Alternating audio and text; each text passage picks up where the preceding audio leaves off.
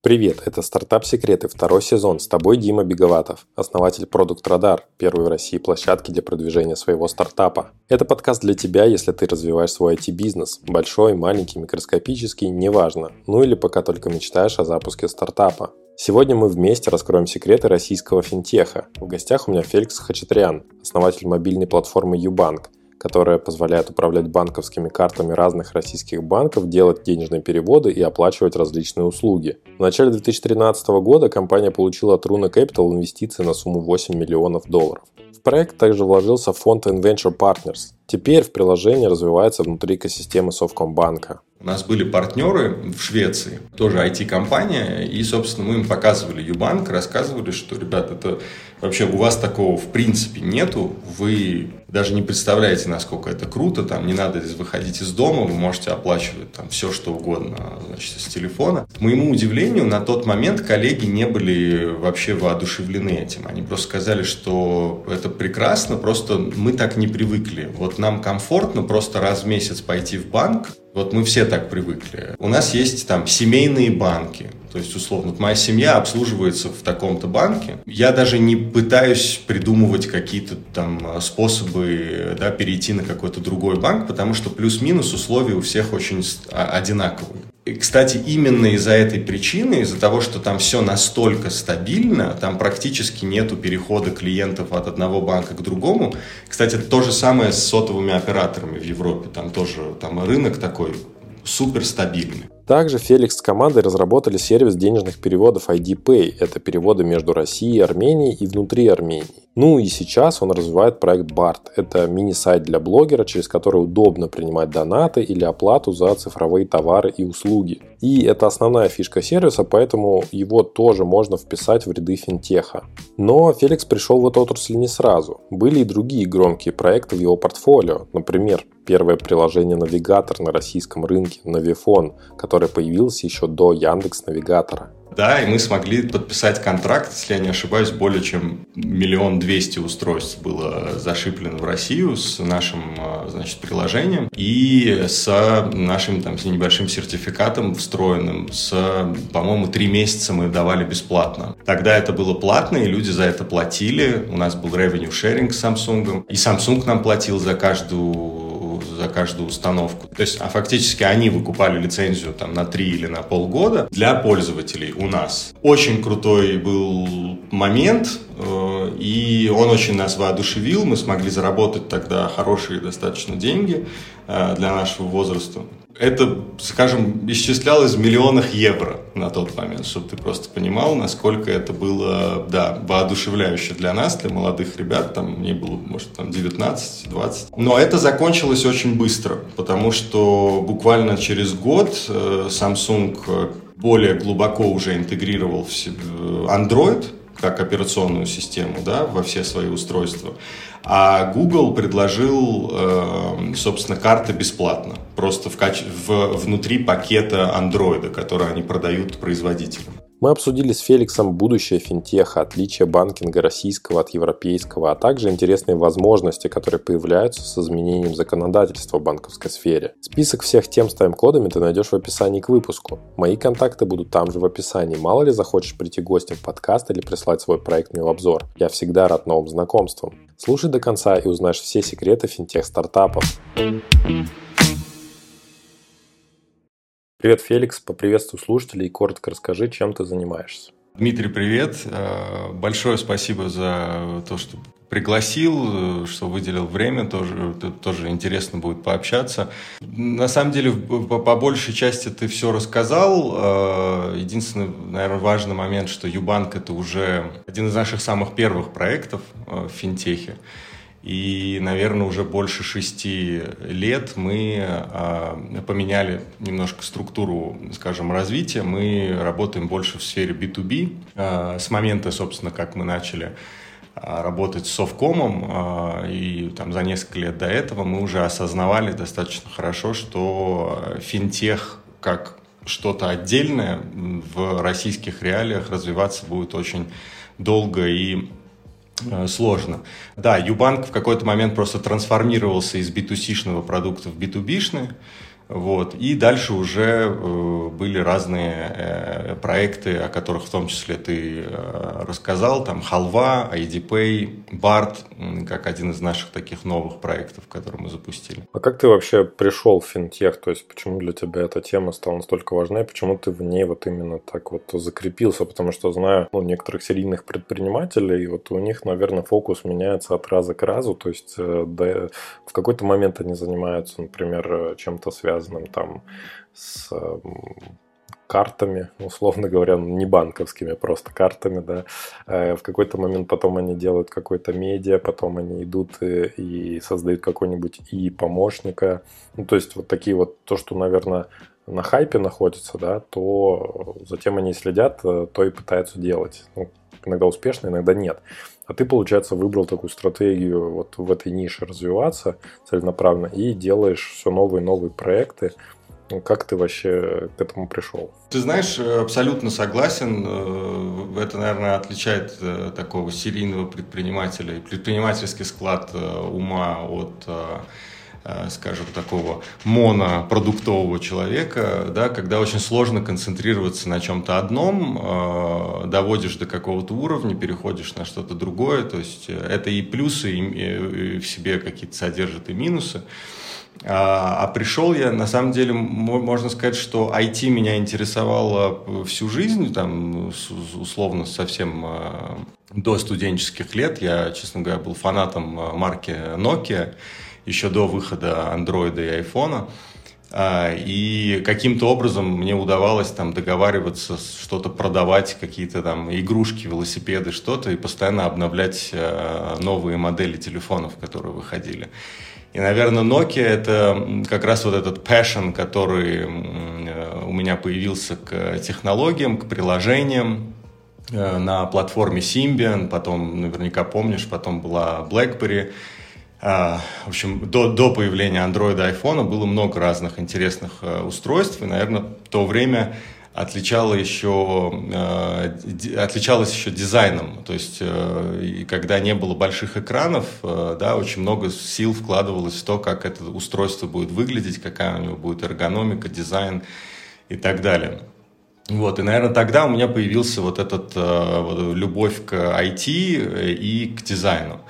И, собственно, наверное, с третьего курса, когда появилась такая там, необходимость уже, мы с братом основали свою компанию, начали делать проекты. И ты совершенно прав, что изначально это абсолютно никакого отношения к финтеху не имело.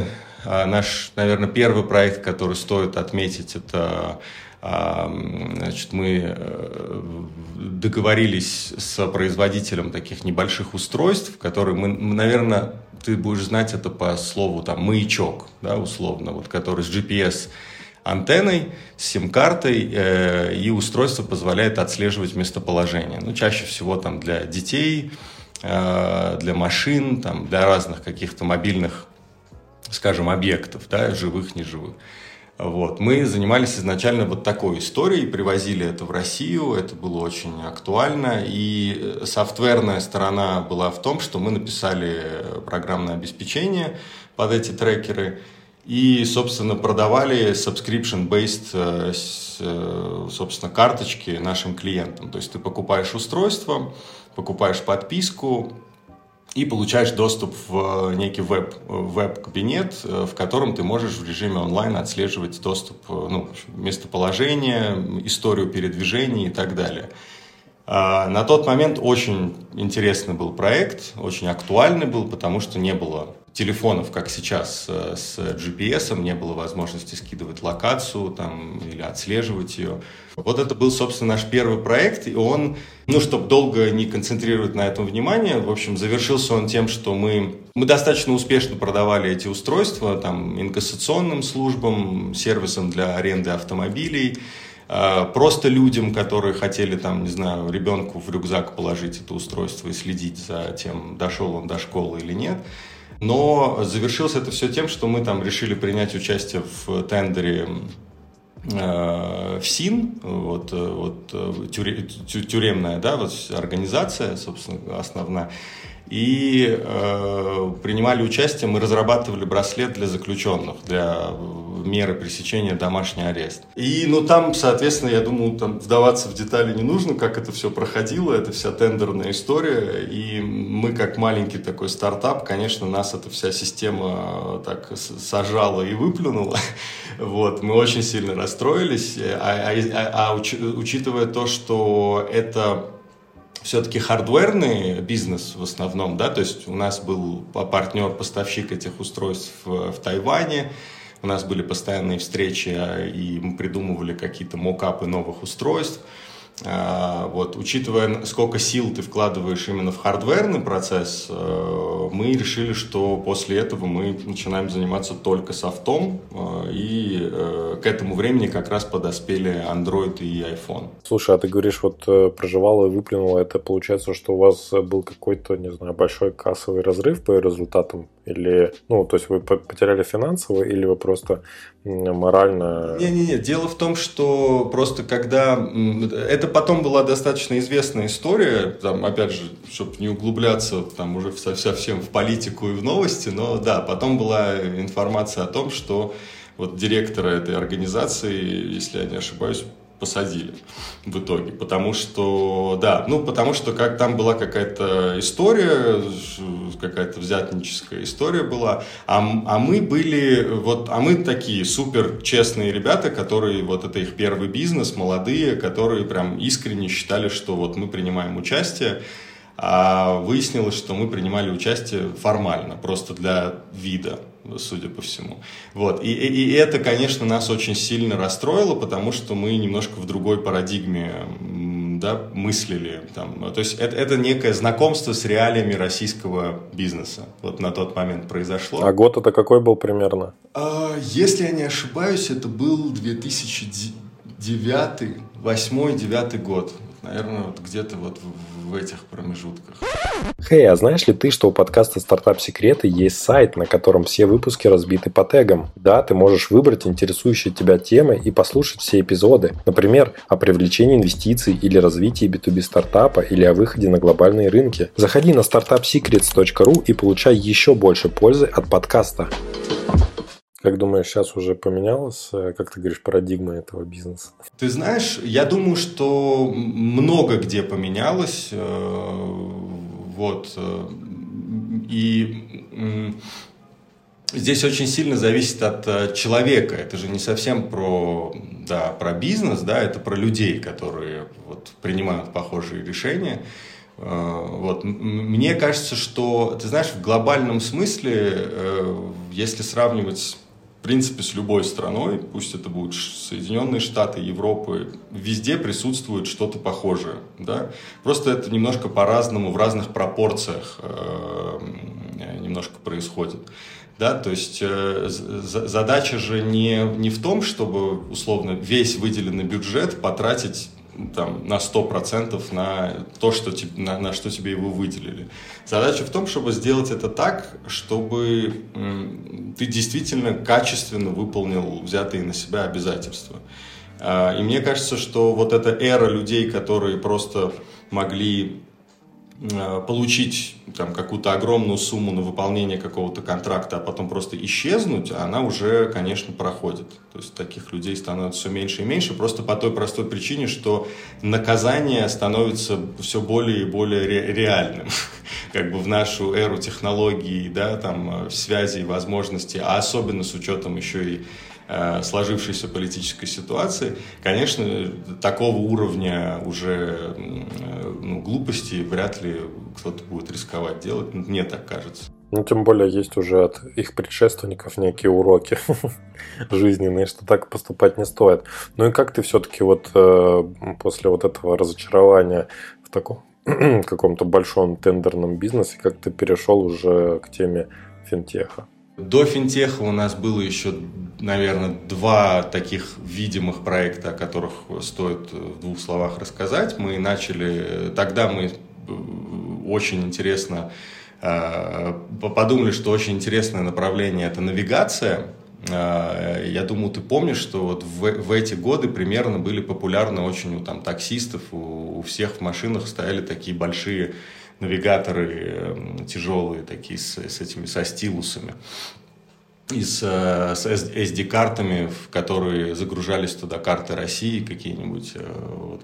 И мы на тот момент подумали, что это вот идеальный кейс, с которого стоит начать – это предложить мобильную навигацию. То есть навигацию, которую, ну, сегодня мы все пользуемся там условно Яндекс навигатором и Гуглом, это для нас абсолютно норма. А на тот момент э, у Яндекса были карты, но они были только в 2D формате, и у них не было навигатора.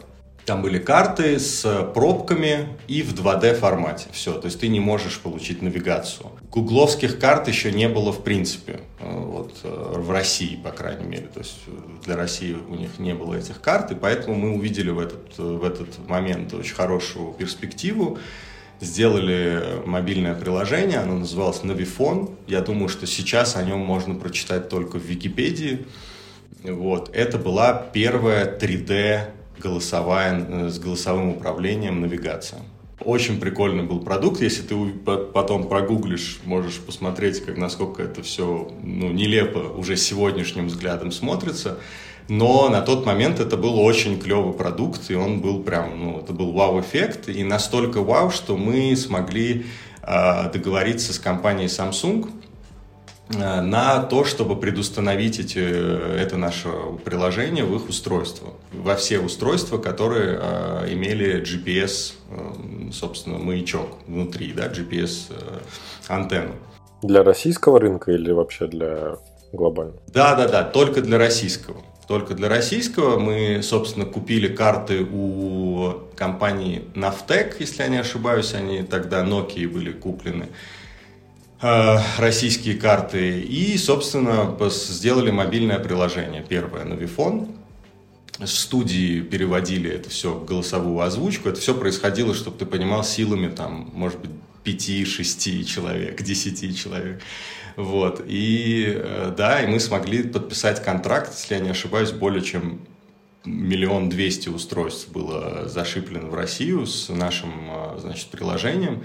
А, и с нашим там, с небольшим сертификатом встроенным, с, по-моему, три месяца мы давали бесплатно.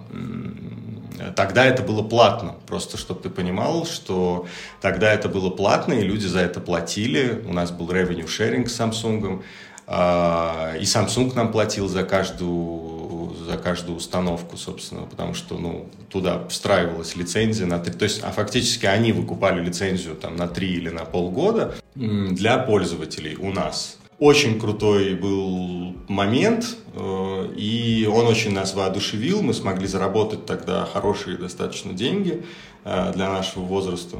Сколько?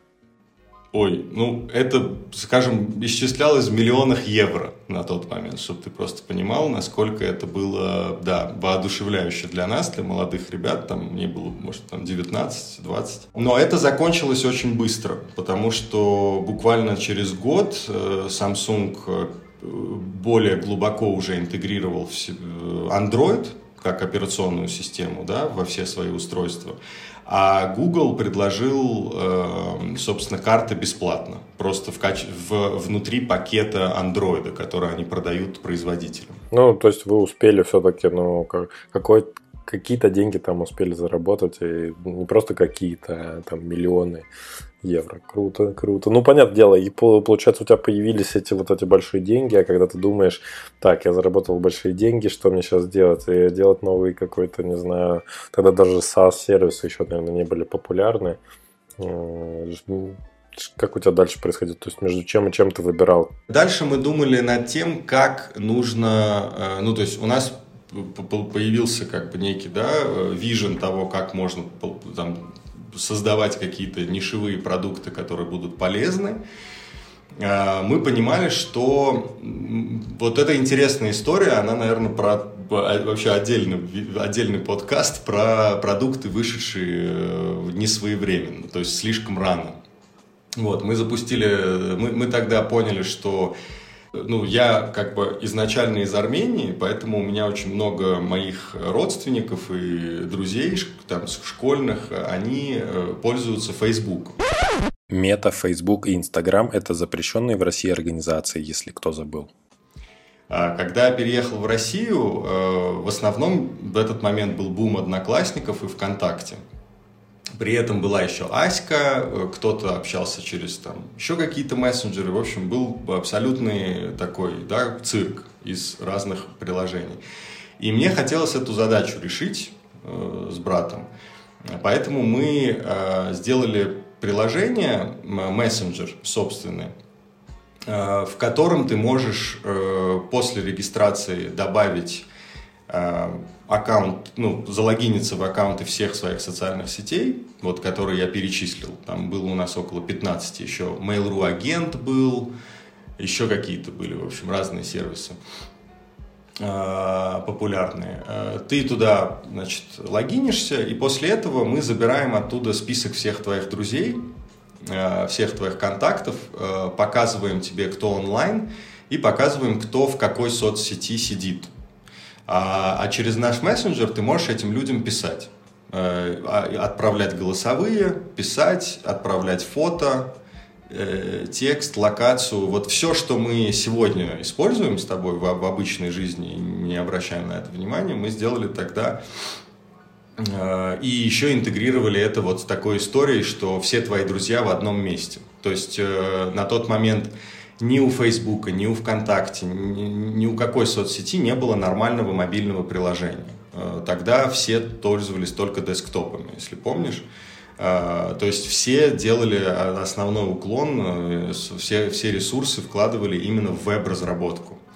А про мобильные никто не думал. Вот. И поскольку у нас уже был опыт с навигацией, мы решили, что вот нужно перенести этот опыт, но поскольку мы не знаем, а, как привлечь в наше приложение пользователей, мы откроем доступ к другим приложениям, чтобы человек мог общаться со своими всеми друзьями из разных мессенджеров в одном месте. Ну, то есть, условно, я там маме написал Facebook, и она получила это в Фейсбуке а, а, сообщение мое, да, а там другу написал, он получил мое сообщение Ваське. При этом я сижу в одном и том же месте. Ну, понятно, опыт у тебя огромный получается в том, чтобы создавать разные проекты и тем более еще получать выручку с них, э, как сказать. Э, получается, мое вот это вот представление изначально, оно было таким пророческим, то, что ты изначально попробовал много разных направлений, и потом уже э, нашел какое-то свое, то, в котором вот сейчас уже, можно сказать, такой прям ветеран финтеха. Э, да, ну то есть здесь важно было, почему вот эту ремарку по поводу ютока сделать и часть вот с агрегированием социальных сетей да, в одну, э, потому что именно эту концепцию мы дальше решили использовать в Юбанке. Э, во-первых, мы сильно не поменяли название, как ты понял, тот был юток, этот Юбанк. И мы перенесли вот эту идеологию, что у тебя есть минимум две с половиной три карты по статистике у каждого жителя России – а, и тебе, наверное, удобнее было бы все эти карты иметь в одном приложении. А, и более того, на тот момент, как я уже там в рамках Ютока сказал, э, основной фокус банков был, то есть банк считался супертехнологичным, если у него был внешний веб э, кабинет, просто какой-то маломальский работающий, под какой-то скретч-карты. Это какой год, получается, был? Это был... Мы начали разработку в 2010 а закончили ее в 2012 привлекли инвестиции от Руна Capital, э, от фонда от Сергея Белоусова, 8 э, миллионов долларов в 2013 году. Вы вложили, получается, и свои деньги, да, какие-то в этот проект? Конечно, все, все, что мы зарабатывали на предыдущих стартапах, мы подчастую тратили на новые. У нас э, не, не прибавилось ни одной там, недвижимости в тот момент, не прибавилось ничего там, для себя. У нас на тот момент все тратилось на дальнейшие проекты. А почему? Подожди, то есть вы там заработали миллионы евро на сделке с Samsung, и потом э, вот все эти деньги потом реинвестировали в какие-то новые направления, новый проект. Да, да, да. На тот момент, на тот момент э, во-первых, не, не совсем была развита венчурная вообще история в России. То есть это вот ближе к тому времени, когда там в 2013 мы привлекли инвестиции от Runa Capital, вот до этого момента было все очень-очень так тухло. То есть не было так рынка как такового, не было культуры венчурной. А, и поэтому мы просто тратили свои деньги, лишь бы не привлекать каких-то там дядек э, с деньгами, да, которые забрали бы у нас половину. Вот, и поэтому, э, а учитывая, что у нас не было опыта, мы на многое отвлекались, конечно, мы тратили эти деньги значительно быстрее, чем могли бы тратить сейчас. Ну, тогда, наверное, все еще и дороже стоило, то есть тогда разработчики стоили дороже, да, или я ошибаюсь? Ты совершенно прав. Тогда разработчики стоили дороже, технологии были значительно хуже. То есть, э, и что э, оказывало прямое влияние на сроки. То есть у тебя Юбанк, который мы, мы, мы в общей сложности над юбанковским процессингом работали года три. Вот, и, это, и сегодня, наверное, можно было бы сделать то же самое за год. Возможно, даже меньшими усилиями. Ну да, потому что все шагнуло вперед. Сейчас уже есть всякие ноу-код инструменты для того, чтобы создавать какие-то а банковские приложения. Ну, в общем-то, знаешь, идея с агрегаторами, тут у нас с тобой есть совпадение в мыслях. Ты вот говорил по поводу агрегатора сначала мессенджеров, потом перешло это к агрегатору уже в банковской сфере у меня тоже был агрегатор примерно в те же самые годы, 2015-2016 год, то есть тогда я занимался приложением мобильным «Мой город», которое было таким агрегатором городской информации, афиша, справочник, новости, такой форум городской. Все тоже в мобайле. Я просто прекрасно помню эти времена, когда э, мобильные телефоны были, ну, там, мало у кого, но тогда действительно мало кто смотрел тоже в этом направлении. То есть удобных вот таких вот, там, не знаю, даже справочников и вот таких мобильных приложений, к которым мы сейчас привыкли у банков, такого вообще не было. То есть э, э веб-интерфейс действительно круто, что он есть, но вот э, какое-то вот отдельного приложения, в которое действительно удобно было бы зайти, перекинуть быстренько деньги по СБП кому-нибудь, посмотреть все свои там отчеты и так далее. Нет, такого не было.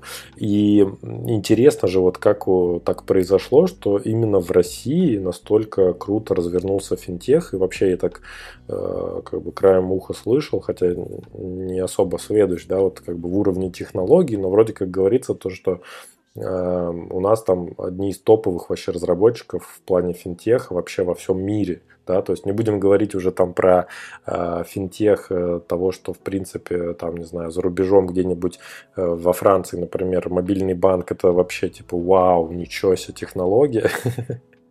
Вот, а как бы у нас это уже обычное дело, мы к этому привыкли, и если мы куда-нибудь переезжаем, приезжаем и так далее, нет возможности легко и просто все сделать через мобильный телефон, то для нас это уже какой-то безумный стресс. Вот, но вот э, как бы, да, слышал, знаю, что действительно финтех именно команды, которые выходят из России, и продукты, которые здесь делаются, они вообще, ну, вот, топовые в мире считаются. Как так получилось? Ты понял, почему так произошло вообще именно в нас? Слушай, ты знаешь, я думаю, что здесь много очень факторов э, на это влияет. Э, во-первых, э, э, давай сравним. Вот если взять рынки Европы Америки, это в основном такие очень правильные изначально банковские, э, скажем, там, законы, да, которые приняты изначально. Вот есть там 15 банков, э, и все. Вот. И, и, и они, и новых банков никто не создает. Э, то есть там нету такой вообще такой ментальности, в принципе.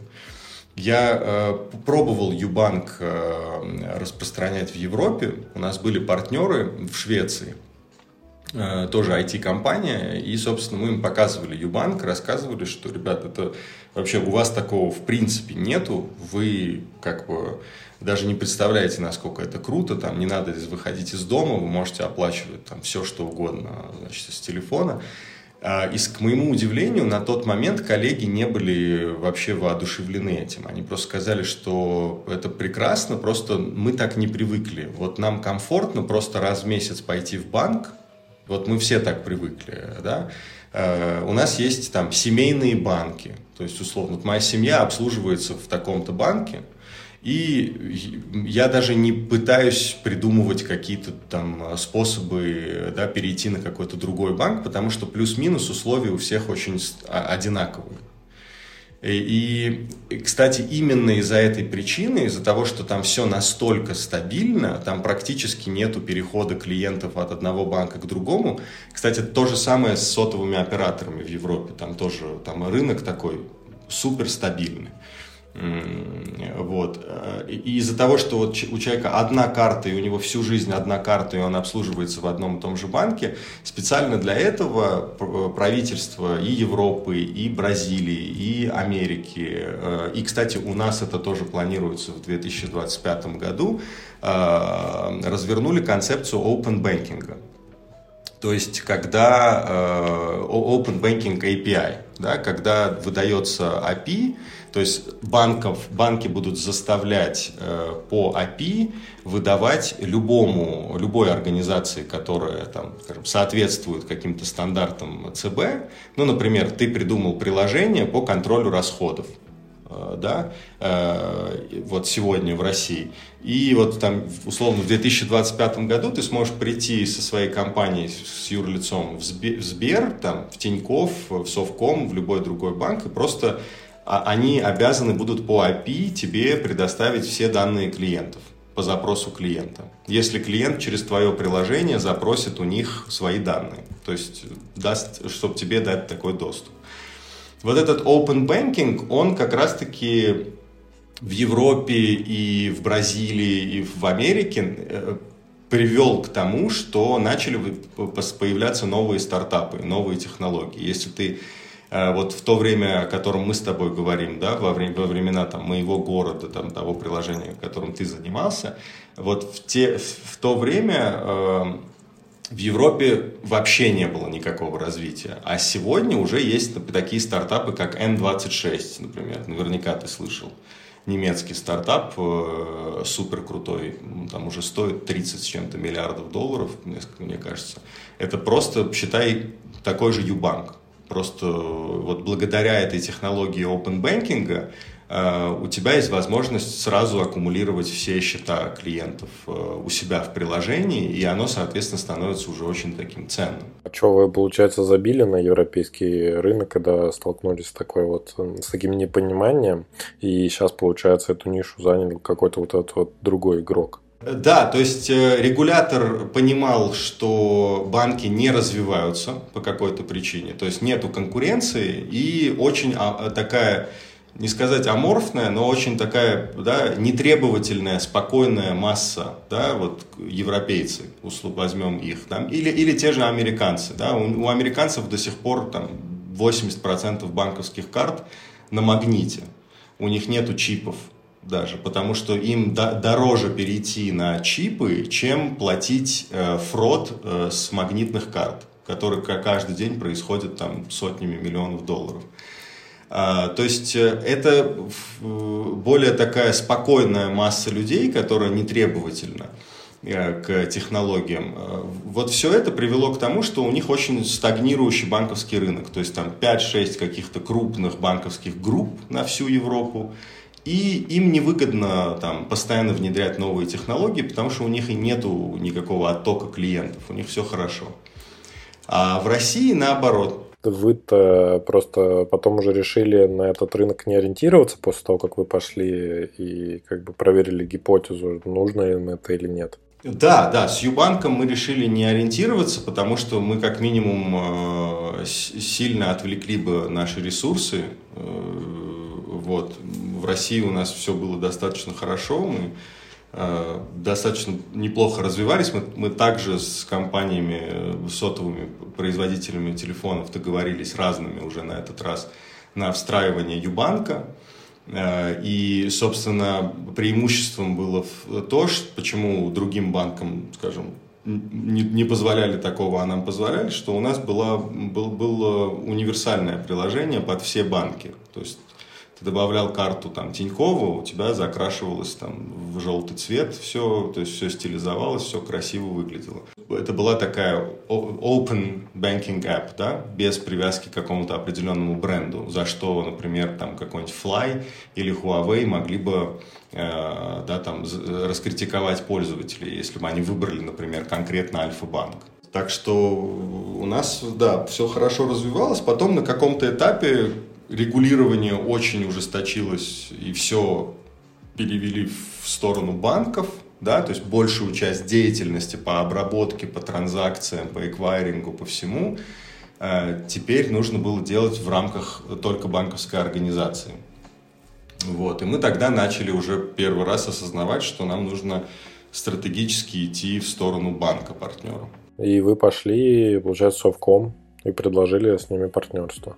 Ну, да, путь был значительно более растянут во времени. Мы э, сначала мы не хотели там каких-то очень глубоких партнерств.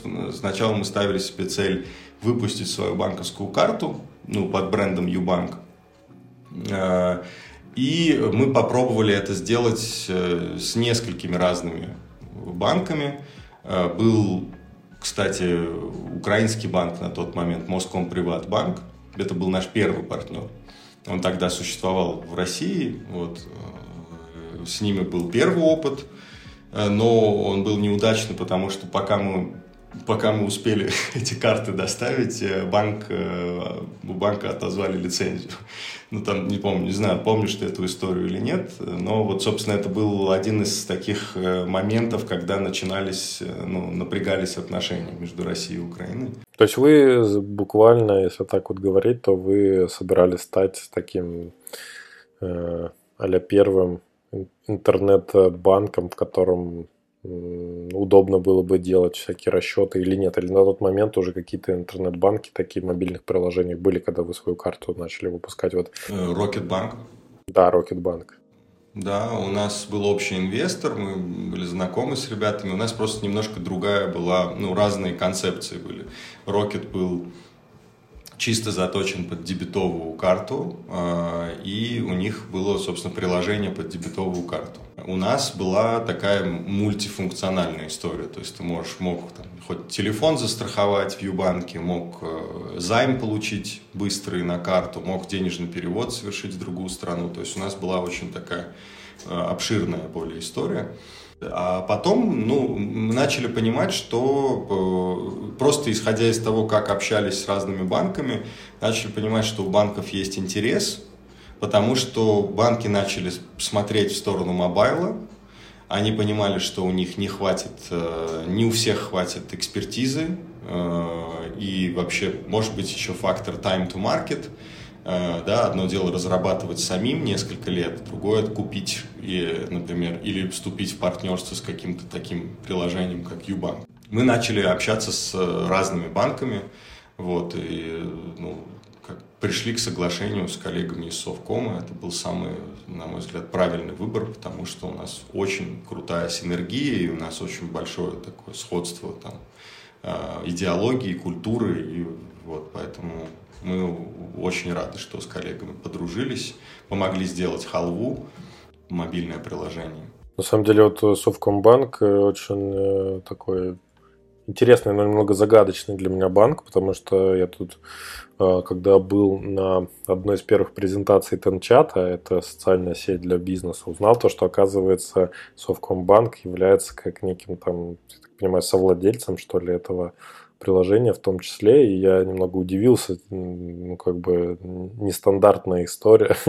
Понятно, что есть э, Сбер, который там покупает стартапы разные на, на, налево и направо, точнее, покупал, да, как-то активно какое-то время, вот, э, но и даже свое какое-то тоже нетворкинг-приложение пробовал делать, но вот так, чтобы вот как-то Совкомбанк и с той может быть, рекламной кампании, которая у них есть. И вот Тенчат и какая-то вот такая деловая соцсеть для меня вообще как-то не особо вязалось, но это был такой, типа, о, прикольный, неожиданный поворот. Да, я, я бы посоветовал изучить, потому что ребята очень технологичные, у них э, огромная команда IT, несколько тысяч человек. Э, это отдельная вообще компания, которая называется Softcomtech.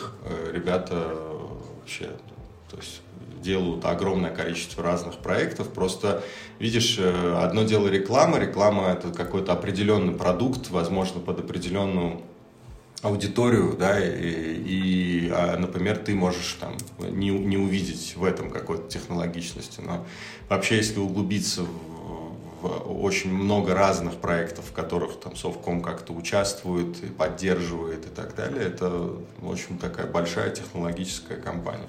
Это уже тоже сложно назвать банком. Ну и получается, вы э, как-то, получается, начали предоставлять вот э, свою вот эту вот уже готовую систему для того, чтобы на ее основе банк мог запустить свое мобильное приложение. Правильно я понимаю? Да, то есть мы поделились максимально всей экспертизой, которая у нас накопилась за столько лет,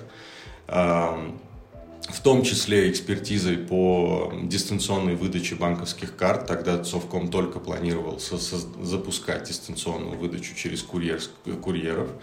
А, а у нас уже был опыт, потому что мы с МДМ банком, потом в дальнейшем с БИН банком уже выпускали свои банковские карты и курьерской службой доставляли их. То есть у нас уже был такой хороший опыт онлайн взаимодействия. Принять заявку через мобильное приложение, быстро ввести данные, отсканировать паспорт. У нас было много интересных технологий и опыта. Мы, конечно же, поделились всем э, с коллегами, помогли им, э, переделали настолько, насколько было необходимо э, UX, UI, дизайн и так далее.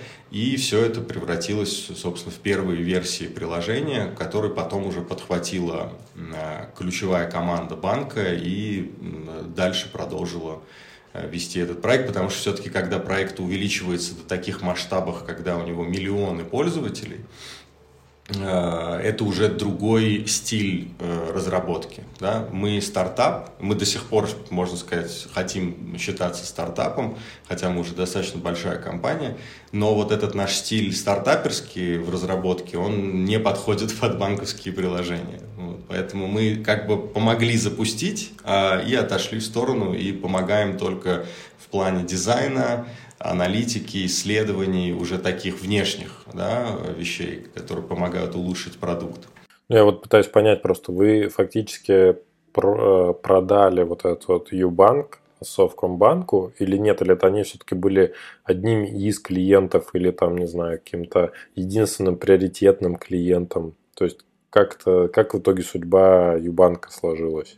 Мы, э, можно сказать, продали лицензию, да, и продали как бы код, вот, вот ну как, там сложно сказать, там это очень сложная большая была история, э, но в, в конечном итоге, да, мы, у нас был какой-то продукт, э, и мы на определенных условиях с коллегами договорились, что мы вот там начинаем некую стратегическую совместную работу где э, банк будет нашим заказчиком э, в ряде вещей, да, там в дизайне, в разработке и так далее. Но больше же других, получается, клиентов не было. На тот момент нет. Потом у нас появился, собственно, совместный проект с э, уже другим банком, армянским банком, который называется IDPay. Возможно, да, да, ты знаешь, ты говорил вначале.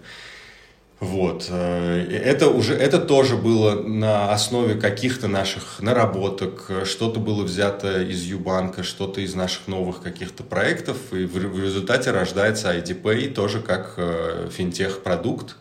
Он, конечно же, совершенно другую функцию выполняет, но он тоже вот обладает очень интересным э, наполнением, пройти онлайн-идентификацию, полностью онлайн пройти идентификацию. Вот там по лицу, по паспорту, фото. Это все очень классные технологии, которые вот применяются в, в, в огромном количестве да, финтех-продуктов. А, и да, появился IDPay, собственно. Потом уже у нас был вот опыт, э, когда ковид был, возможно, ты смотрел, не знаю, там, э, или Марина говорила, э, про путешествие без ковид было такое приложение.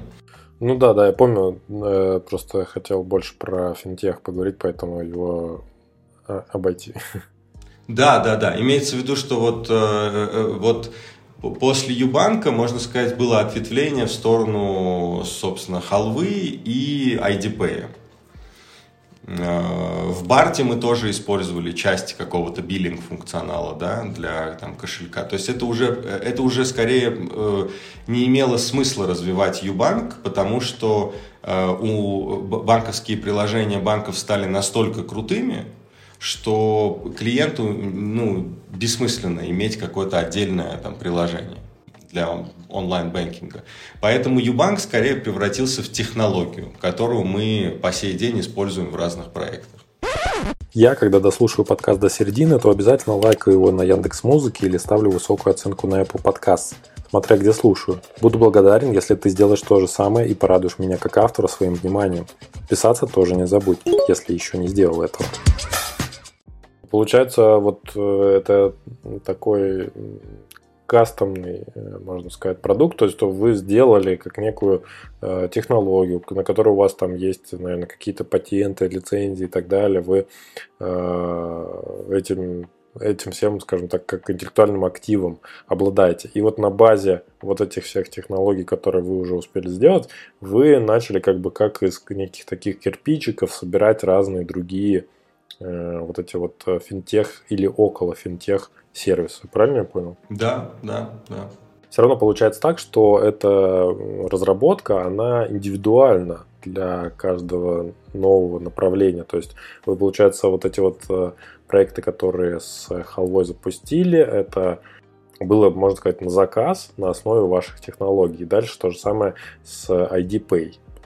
Так, такая же история. А не думал э, ты вот именно сделать какой-то Э, ноу-код инструмент для того, чтобы, не знаю, там любая команда, которая хочет начать какой-то свой финтех-продукт, э, похожий на то, что ты уже делал, ну, и прийти и сделать самостоятельно, как-то вот на основе того, что у вас есть. Может, это не no-code был бы, а какой-нибудь, не знаю, там, low-code или что-то типа того, или пойти там вообще в направлении какой-нибудь крипты и, и там что-то сделать вот именно в такого масштаба, то есть я имею в виду такое, где самообслуживание присутствует.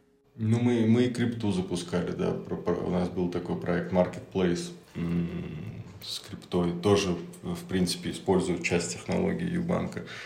А, честно говоря, не думали, э, не думали про это, потому что нам как будто бы, знаешь, пока хватает на свои проекты как бы использовать. И мы, мы пока... Это же больше как, знаешь, когда ты уже точно израсходовал максимально весь ресурс вот этого актива, тогда ты можешь его просто отдавать рынку и хоть бесплатно, да, и что было бы на самом деле правильнее всего. И рынок дальше уже начинает это использовать. Но ты не наблюдаешь какого-то интереса со стороны там, других, может быть, стартапов или вообще какие-то финтех-тренды именно на то, чтобы создавать э, вот такие вот э, ну, само продукты самообслуживания, где вот эти команды банков, например, могут сами заходить, создавать какие-то продукты, новые там мобильные приложения и все такое прочее, прям вот буквально как э, в тильде можно сайт создать. Ты знаешь, э, я э, не наблюдаю и не наблюдаю по той причине, что банки это все же очень забюрократизированные организации по всему миру. Это не только в России, это по всему миру. По всему миру хуже, чем в России в сто раз. Э, и, и поэтому принятие решения о том, что вообще нужно по какой-то причине обновлять мобильный банкинг, это если он вообще есть, да, начнем с этого. Например, у какого-нибудь э, там, банка из Арабских Эмиратов, да, там может просто быть банк, у которого просто нет мобильного приложения и все. Вот принятие решения, что это необходимо сделать, это уже гигантский шаг. Ну и представь себе, какое количество там внутренних согласований, связанных с безопасностью, еще с чем-то. То есть дать этот инструмент можно, но банки просто по такой модели они не привыкли, потому что у них же безопасность превыше всего э, да, пользователей. И, конечно, они будут очень бояться. А, поэтому, когда ты сотрудничаешь с IT-компанией, это одно, ты можешь продавать там лицензию или а, какой-то там а, open source на какой-то код можешь выставить, и она его заберет, будет использовать. А банк, э, как финансовая организация зарегулированная, она, конечно, так делать не будет. То есть это будет очень под строгим контролем безопасников банка. Слушай, ну какой-то замкнутый круг получается, если честно, вот так вот звучит. То есть, с одной стороны, запрос э, есть, либо будет более ярким в ближайшие там несколько лет. То есть вот тот же самый какой-нибудь там банк из Арабских Эмиратов, он дозреет рано или поздно для того, чтобы делать вот это мобильное приложение. Но опять же, это все нужно будет приходить в индивидуальном порядке обсуждать, расширять каким-то образом команду именно под них. То есть это такой, ну, как бы вот все-таки бизнес ближе к какому-то агентскому получается, а не э, продуктовый, когда ты разрабатываешь что-то, куда могут прийти Э, разные, там, в том числе банки. Ну, и, кстати говоря, вот мы затронули, затрагиваем тему банков и говорим о том, что они очень такие малоподвижные ребята. А что там у нас, например, с какими-нибудь э, МФО, да, вот этими микрокредитными организациями? Вот э, они тоже такие же? Ну, это такой же бизнес, он, он, он мало чем отличается мне кажется. Во-первых, это тоже зарегулированный бизнес. Но при этом у них очень простой бизнес, у них очень простое а, да, простая коммуникация с клиентом. Они просто выдают ему займ, и если у них в принципе есть мобильное приложение, что далеко не всегда нужно, то в нем есть только одна кнопка «Вернуть деньги». Все. То есть там э, особо не разгуляешься. А вот когда ты говоришь про тупик, э, я на самом деле вот в начале разговора про open banking, то, что говорил, это и есть э, решение своего рода. Если э, банки там дубайские, европейские, они слишком такие тяжелые и им очень сложно вот выйти из этой зоны своего комфорта и разработать приложение, то регулятор заставляет банки выдавать наружу на в API э, Open Banking все данные по запросу клиента в другое мобильное приложение. И там уже куча стартапов появляется, которые начинают э, писать мобильные приложения, например, в Дубае, если будет принят Open Banking, вот э, все, этот банк заставит по закону передать эти данные, а дальше мы уже возьмем эти данные и красиво тебя отобразим в нашем приложении, за которое ты будешь нам платить там лишние 5 долларов в месяц. Все. Окей, тогда почему бы вам не предоставлять вот этот вот продукт, о котором я говорил, типа no-code или low-code, как раз вот этим вот командам, которые хотят использовать э, открытое API для того, чтобы брать информацию у тех и самим зарабатывать. То есть э, если банки не хотят сами это делать, да, то появляется вдруг из- из-за действий там, регулирующих органов появляется какая-то большая часть не знаю, там или маленькая часть, но, в общем, какие-то активные команды, которые захотят заработать на том, что ленятся делать банки. То есть вот как раз создать свои мобильные приложения. И почему бы вам не зарабатывать на них? Вот, которые должны появиться вот-вот как раз. Ну, раз вы примерно знаете, что они должны вот к такому-то году уже начать активизироваться. Ну, это очень неплохая идея, на самом деле. Может быть, мы подумаем над этим. Надо смотреть, как будет э, все регуляция идти, как будут на это реагировать банки. И, конечно, это буквально вопрос, вот несколько дней назад я читал про это, и да, уже были мысли, что наверняка можно какие-то стартапы придумать. То есть фактически вы можете, не знаю, там устроить свой акселератор, э, в котором э, взрастить тех людей, которые будут пользоваться вашими же продуктами для того, чтобы разрабатывать свои уже стартапы на базе вот этого вот э, вашего юбанка и создавать для других банков, для массовых каких-то. То есть, как обычно, вот эта вот история, да, что типа начни продавать лопаты вместо того, чтобы самому идти и добывать вот это вот золото. Слушай, а какие еще вообще тренды сейчас э, идут, помимо вот этого вот глобального там открытого банковского, дословно перевод, э, API? Что еще? Какие еще тренды есть вот в финтехе, над чем сейчас э, трудятся команды разного рода. Вот я знаю то, что появляются продукты, например, для релакантов, которые уезжают, например, там цифровые кочевники, они едут за рубеж, где-то в какой-то одной стране, в другой стране, и вот вопрос получения денег из э, своей, э, со своей родины, где они там, собственно, трудоустроены работают, ну или неважно, может быть, они трудоустроены в какой-то другой стране, э, там родились в одной, трудоустроены в другой, находятся сейчас в третьей, и вот эм, вот этот вот вопрос открытого мира уже, да, там есть open banking, а, а должен быть еще некий open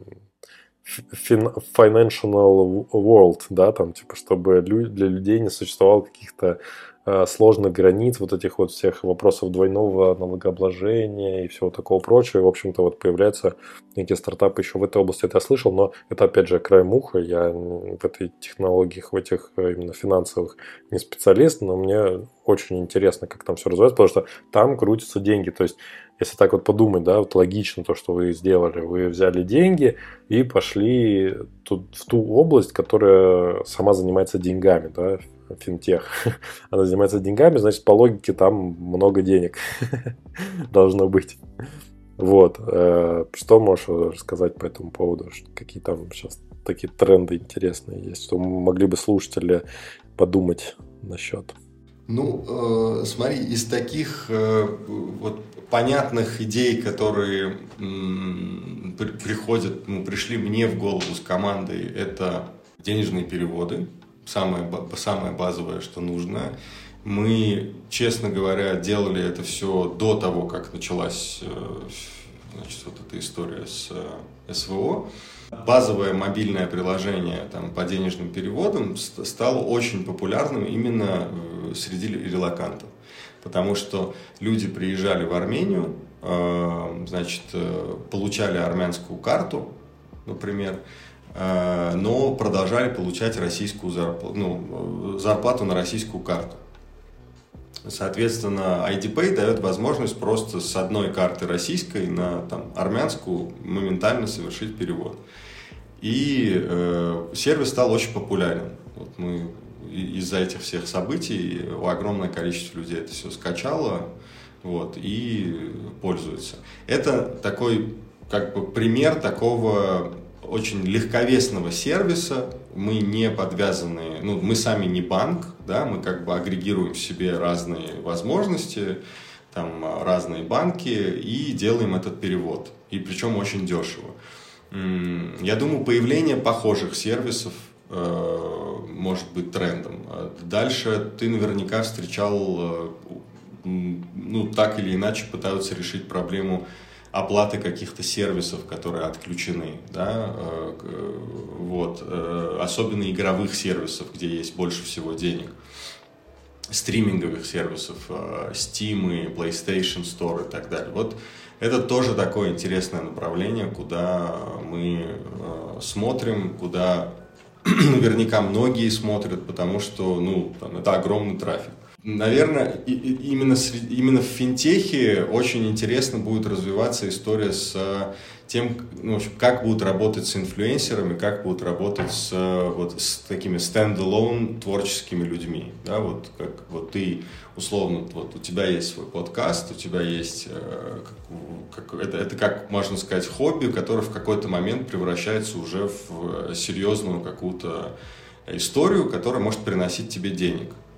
Но э, банки э, не могут э, а, ну, осознать, что это имеет какую-то ценность. Они не могут идентифицировать вот эту, эту деятельность пока что, да, не научились э, делать это хорошо, по крайней мере, если кто-то и делает.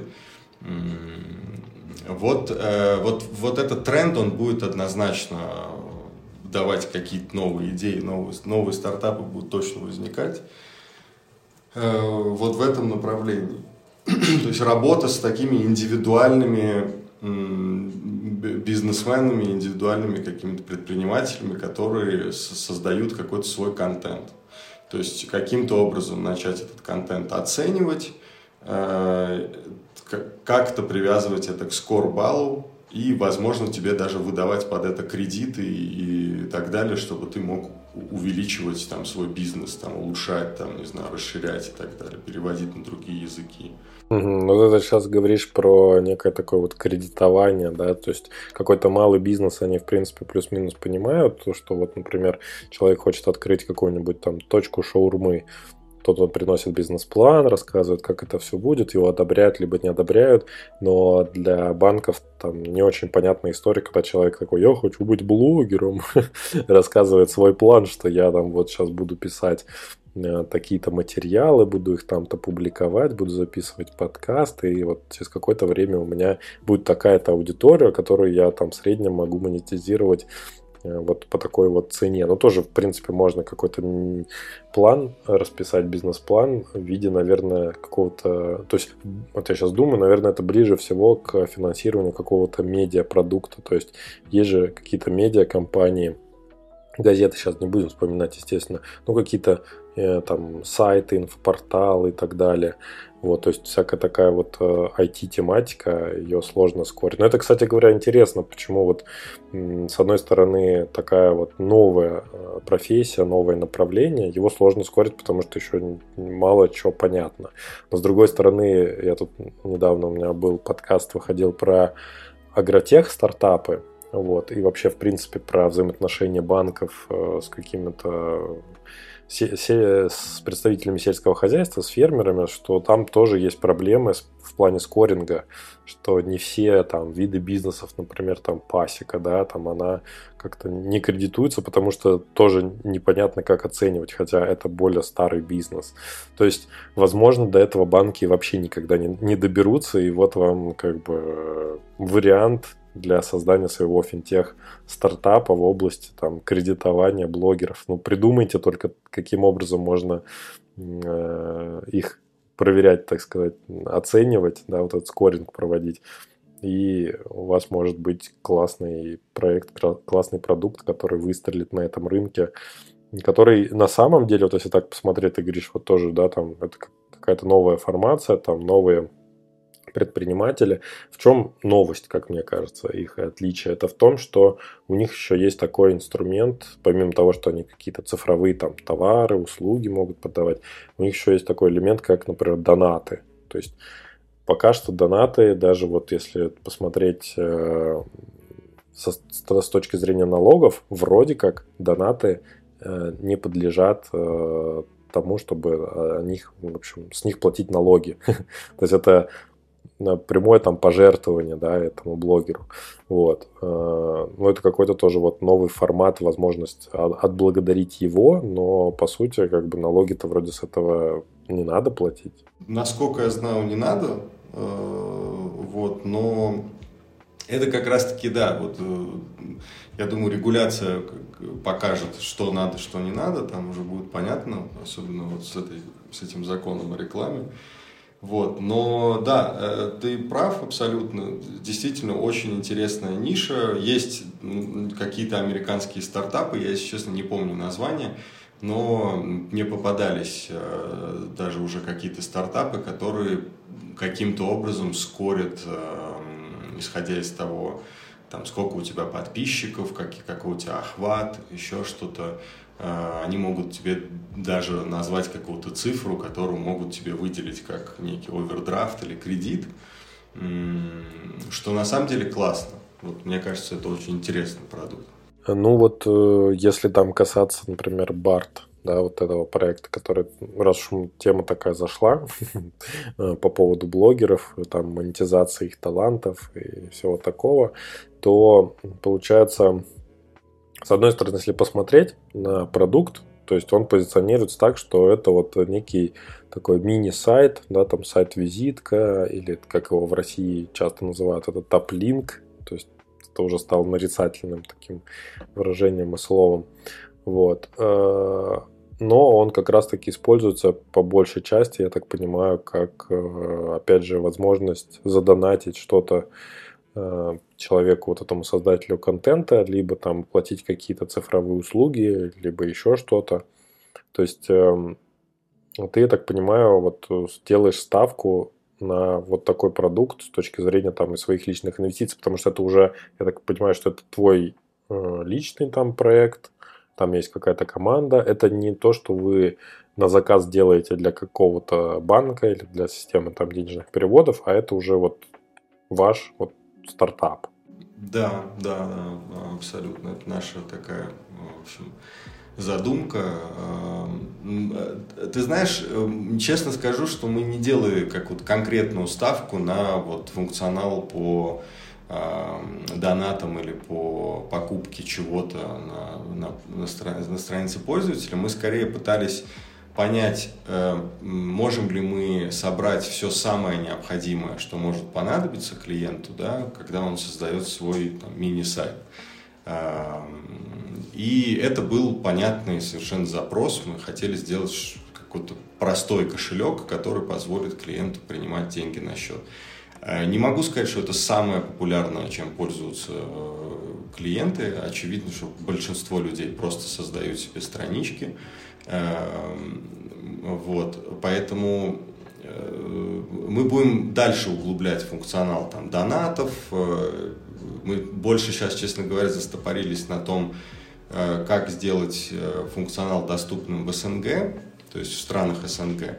Э, вот. Для этого немножко нужно будет там, чуть осложнить эту механику, то есть пользователи из СНГ будут видеть какую-то другую страничку там, для эквайринга, а российские будут видеть там, э, другую.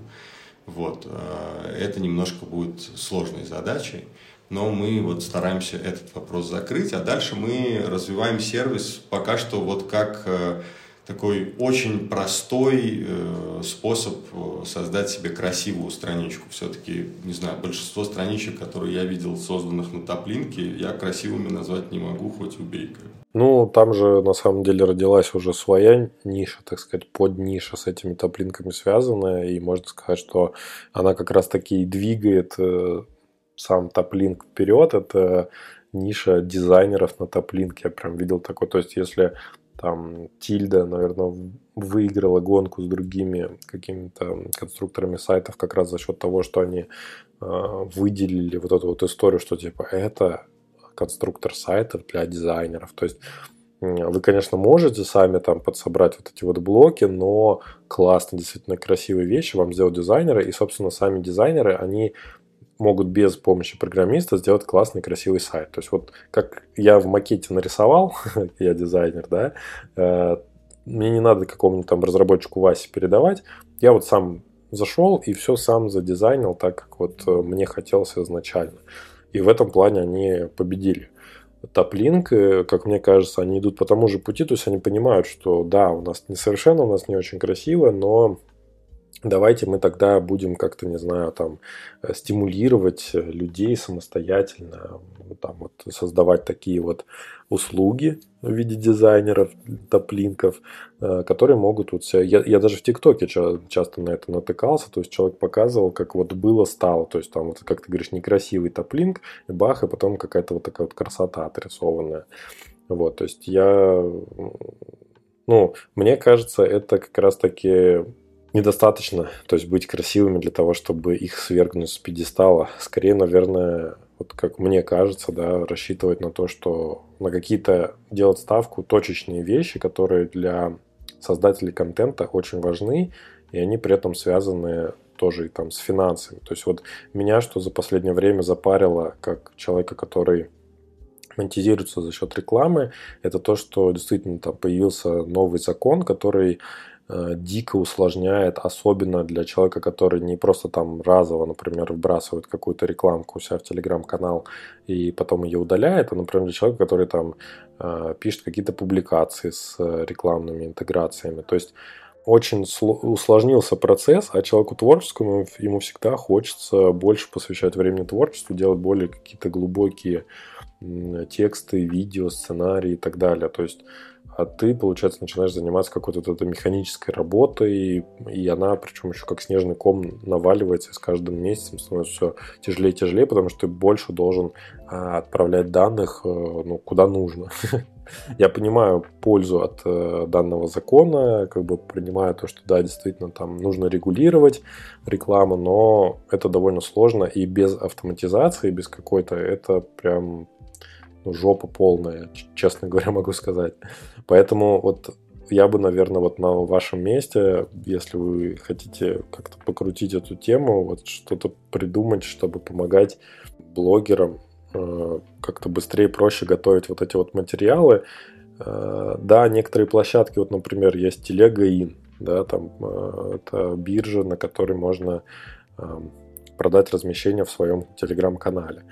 Можно прямо в ней происходит маркировка автоматически. И автоматически происходит отправка информации там в ЕРИР, или как он там называется, в общем, все вот эти вот акты, и все-все-все отправляет сама компания, но те, та сумма, которую они берут за свою работу, то есть там рекламодатель платит на 20% больше твоего чека и еще 12,5% забирает сама площадка. То есть, условно говоря, там рекламодатель платит на там 30% больше, чем получает э, от этого рекламораспространитель, там, ты как владелец телеграм-канала.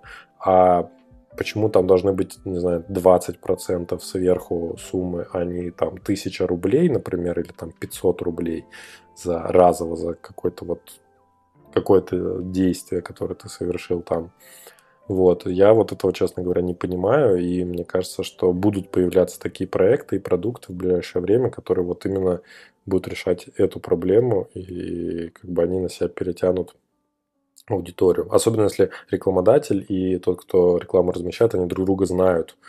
Э, и им, по идее, вот этот вот посредник в виде безопасной сделки, да, там 20%, то, что берется, он вообще и не нужен на самом-то деле. То есть там не такая сумма должна быть, не 20% сверху. Но это мое личное мнение. Поживем увидим, что там будет дальше. Но вы же этот продукт как-то развиваете, у вас есть какое-то видение. То есть вот э, недавно, насколько я видел, вы добавили в него э, еще и страницы. Ну, то есть каждый вот этот вот мини-сайт, он становится неким таким профилем для человека. Э, и можно по профилям других людей искать. Это что-то ну, типа что-то похожее на свою такую социальную сеть, в которой можно отфильтровать э, людей по каталогу и, например, найти всех там маркетологов, которые создали себе вот мини-сайт именно у вас. Да, да, так, так, так и задумывалось. Ну, вообще задумка была просто познакомить наших пользователей, потому что у нас очень много интересных разных э, личностей. И мы хотели просто попробовать их пока что познакомить друг с другом. То есть мы понимаем, что мы пока очень маленькие, только-только как бы развиваемся, и пока там как-то пытаться каких-то рекламодателей привлекать, еще что-то на, для наших там а, пользователей нет смысла. Поэтому мы хотели для начала познакомить их друг с другом. А потом, да, уже вырисовывается такая история, что можно фильтровать людей по профессии, можно смотреть на готов ли человек к сотрудничеству и, возможно, вот так, ну там, как, как ты сейчас правильно сказал, э, вот, тем более, если ты знаком да, с человеком, вот, и у вас там, возможно, какая-то безопасная сделка, э, и за нее берется там 20%, вот здесь может быть какая-то похожая концепция вполне, да, э, если, если это потребуется. Пока что мы не хотим ничего делать, мы не хотим никак пользователей там ограничивать, поэтому мы там полный доступ ко всему, и так и будет, скорее всего. Вот. Мы, мы больше э, к этому относимся больше как к такому эксперименту. Мы хотим понять, будет ли интересно нашим пользователям друг с другом вообще знакомиться. Может ли из этого что-то действительно получиться увидим ли мы несколько интересных кейсов, где там не знаю, детектив познакомился с э, писательницей, и условно они по бартеру э, друг другу какие-то услуги предоставили. Э, и вот это был бы прикольный кейс, которым мы бы уже подумали, что с ним делать, как упростить этот процесс взаимодействия. Когда два творческих человека, которые могут, может быть, что-то, что делаешь ты, очень нужно мне, да, а у меня есть то, что нужно тебе. Вот. И пока что в этом идеологически я, если честно, не вижу денежного. Но очевидно совершенно, что там будет денежное, потому что ну, большинству людей будет комфортнее работать за деньги. А, но вот эта бартерная составляющая, учитывая, что наш сервис так называется, мы бы хотели, чтобы она тоже была. А, барт. А барт это как раз от бартера, что ли? Да, конечно. У меня только ассоциации были с Бартом Симпсоном. А, нет, если честно. Нет. Ну тогда бы мы сделали какую-то отсылку на Симпсона, хотя мы, наверное, не имели бы права это делать.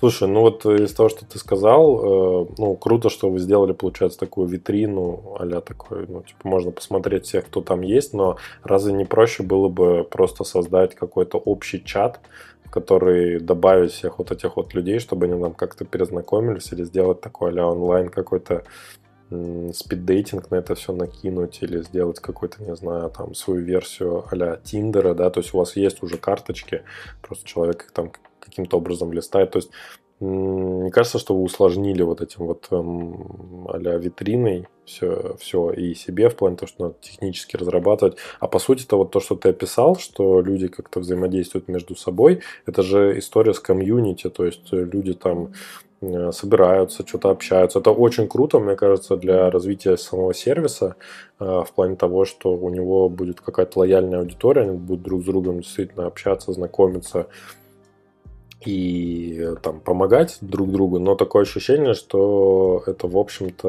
вот, э, история просто вот могла бы уместиться просто в телеграм-чат, в котором можно было бы как-то взаимодействовать с людьми и постоянно их подталкивать к взаимодействию друг с другом. И кажется, что это вообще проект про другое немножко. Да, ну ты представь себе телеграм-чат, в котором будет 15 тысяч человек. Тогда это надо раздробить на несколько когорт э, этих чатов. Не-не, так не работает точно. Мы много чего разного продумывали. Есть вот этот формат каталога, он можно... Э, я, бы, я, я точно бы не шел в сторону соцсетей там, или там, тиндеров, тем более, потому что это не про знакомство для того, чтобы там что-то. Это про возможность при необходимости зайти, найти человека, который мог бы тебе в каком-то очень там, специфическом вопросе помочь. А, пока что вот, так, так, и, и задумка такая. А, вот. Но концепция все-таки чата, где предполагается более оперативный а, да, процесс, ну, более реактивный процесс. Ты должен быстрее на все реагировать, там огромное количество людей – переписок, там, больше там, 10 человек в группе, уже будет хаос. Вот. А здесь это такой очень спокойный режим, в котором ты можешь там, найти там, художника. Вот тебе нужен художник, тебе нужно нарисовать картину, а у тебя есть что-то, глин, глиняные статуэтки. Ты связался с художником через Барт, и вы сделали обмен, как вариант. Ну, в принципе, я, знаешь, еще о чем подумал, что людям, которые вот именно какой-то творческой деятельностью занимаются, э, вот э, какую-то вот отдельную даже, как какую-то со- соцсеть, даже не назову, ладно, соцсетью, но как некое такое пространство, где они могут, э, потому что у них все-таки есть две роли, да, жизни, ну, как минимум. Роль, которую они играют перед своей аудиторией, э, что-то там до нее донося э, и как-то с ней взаимодействуя. И есть роль, в которой они вот просто обычные люди, которые живут обычной жизнью, ходят э, в поликлинику там с ребенком, не знаю, там гуляют на площадке, ходят в какой-то кафе, ресторан и так далее, решают какие-то свои жизненные бытовые вопросы. Кажется, что у вас даже вот эм, про то, что ты мне сказал, это тоже близко к этому. То есть он какой-то свой бытовой вопрос хочет решить, вот, и, возможно, с кем-то скооперироваться из коллег по э, отрасли своей и, с тем, и как бы вместе с тем еще и познакомиться с кем-то из своей темы. Потому что все-таки большинство разных разного рода блогеров, они удаленно э, работают, вот, удаленно как-то живут, и в их круге общения чаще всего больше вот именно обычных людей, которые не погружены настолько в тему блогинга и вот каких-то креативных этих историй. Ну, это я опять про блогеров говорю, не про детективов, естественно. Вот. Э, в общем, делюсь такими размышлениями о том, что, в принципе, какое-то сообщество, оно нужно, полезно, вот, и надо его действительно развивать. Хотел тебя спросить, э, вот ты рассказал много, получается, разных историй про разные проекты, которые ты развиваешь, вот развивал. И вот э, для своих слушателей я всегда задаю гостю вопрос о том вообще, какие он совершал ошибки за свою там предпринимательскую деятельность и ну, как он их решал для того, чтобы вот люди послушали и поняли, как им не допускать то же самое, ну или, возможно, быстрее справиться, то есть не пугаться, ошибаться. Слушай, ну, наверное, э, знаешь, приводить какой-то очень конкретный случай э, совершенной ошибки э, не имеет смысла, потому что у всех будет свой путь, Э, здесь скорее однозначно не надо бояться ошибаться, потому что, на мой взгляд, если человек не ошибается, то он, скорее всего, просто ничего не делает вот, э, и там, страдает фигню. Вот, потому что ошибаться это совершенно нормально. Вот. Вопрос просто в том, как ты реагируешь. Вот, наверное, то, то, чему я научился за какие-то годы работы, это не искать виноватых и не пытаться вообще разбираться в, в том, почему произошла та или иная ошибка, а, а быстрее перейти к ее исправлению. Вот, э, вот это, наверное, важный момент, и относиться к этому не как к ошибки как к чему-то очень драматическому, а просто к опыту какому-то. Ну вот когда как раз такие истории не рассказываются, то ответ становится более банальным, по моим наблюдениям. То есть если ты приводишь какой-то пример из своей жизни, то становится менее абстрактно и более как бы люди больше проникаются этой ситуацией когда она их больше чему учит. Вот как знаешь, в сказках, когда рассказывали сказку, не мораль сразу рассказывали, что вот вот так вот надо поступать, а вот так не надо. А перед этим еще было 90% это был, было описание самой ситуации, как это все происходило в классном формате повествования. Да, я понимаю, о чем ты говоришь. Да, потому что люди не реагируют на простые истины, знаешь, для людей обычно, если ты расскажешь какую-то, ну, реально очень хорошую и полезную мысль, вот я сейчас, кстати говоря, понял, почему некоторые считают, что э, в книжках, там, особенно те, которые про то, который учит тебя жить, да, там делать бизнес и так далее. Почему все говорят, фу, вода, вода, вода и так далее. Но получается так, что действительно мысль там может быть очень такая естественная, да, и, в принципе, впитанная нами с молоком матери, но когда она подается через историю, через какой-то рассказ, вот, то, естественно, этот рассказ, он процентов 90, наверное, времени затрачивает, а потом уже выдается вот эта вот та самая мысль. И тогда кажется, что ну, а что вот я до этого прочитал? Это же была просто какая-то вода. Но на самом деле все не так. Без истории ничего не усвоится. Блин, сложно тебе придумать какую-то историю, не потому, что я не думаю, что я совершал ошибки, а знаешь почему? Потому что я э, со временем понял, что это не были ошибки, это просто так получалось. Э, получалось, и это не всегда приводит к каким-то э, плохим последствиям. То есть я могу привести пример, как мы не договорились с какой-то компанией, как мы там, не знаю, упустили какую-то возможность, как мы да, не привлекли инвестиции на условно там ЮТОК, у которого было 25 миллионов пользователей на минуточку, а мы просто не привлекли инвестиции. Это все можно считать ошибками. А, но проходя этот путь, ты понимаешь, что вполне возможно, что это просто твой путь. То есть тебе не нужно было привлекать инвестиции на тот проект, потому что, возможно, получив инвестиции в таком размере, в, в том возрасте, в той э, какой-то ментальной стадии, в которой ты находился, возможно, это было бы хуже, чем то, как произошло сейчас. Поэтому, как бы, может быть, я как бы, ну, то есть я объяснил тебе, почему, скажем, история, она не так поучительна в моем случае, потому что я не уверен, что это ошибка. То есть, да, э, то есть, возможно, так просто получилось, и это не, не всегда плохо.